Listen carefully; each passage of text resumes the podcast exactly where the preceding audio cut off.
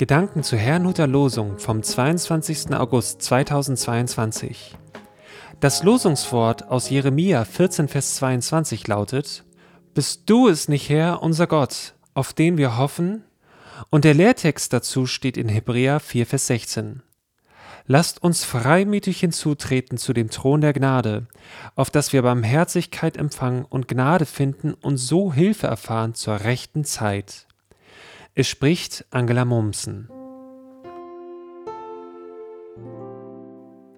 Der Gott, auf den wir hoffen. Liest man das heutige Losungswort für sich, so erscheint alles klar. Ein gläubiger Mensch bringt zum Ausdruck, dass seine Hoffnung auf Gott liegt. Doch ganz so einfach ist es nicht. Der Prophet Jeremia berichtet aus einer Zeit, in der eine große Dürre herrschte.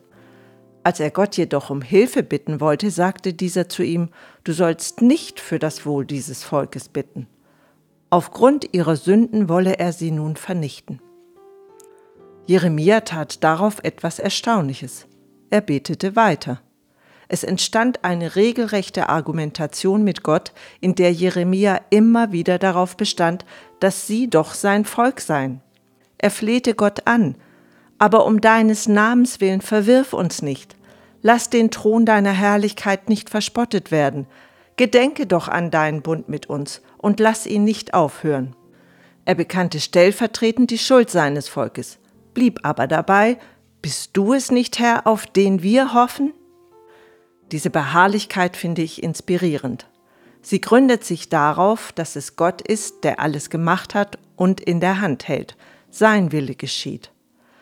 Dass dieser große, allmächtige Gott bereit ist zuzuhören, wenn wir beten, ist schon an sich bemerkenswert. Dass er antwortet, ist reine Gnade.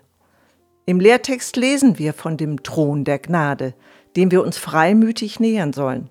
Freimütig, das heißt mit Zuversicht, ohne Angst, freudig, offen, direkt, ohne Hemmung.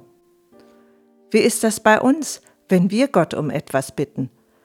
Haben wir Sorge, wir könnten etwas Falsches sagen und ihn verärgern? Gott ist doch unser Vater und hat uns durch Jesus Christus den Zugang zu sich geschenkt, als dieser am Kreuz für unsere Schuld starb. Er kennt unsere Schwächen und ist dennoch für uns. Deshalb werden wir bei ihm Liebe und Erbarmen finden, wenn wir Hilfe brauchen. Er ist der Gott, auf den wir hoffen. Ich wünsche Ihnen einen gesegneten Tag.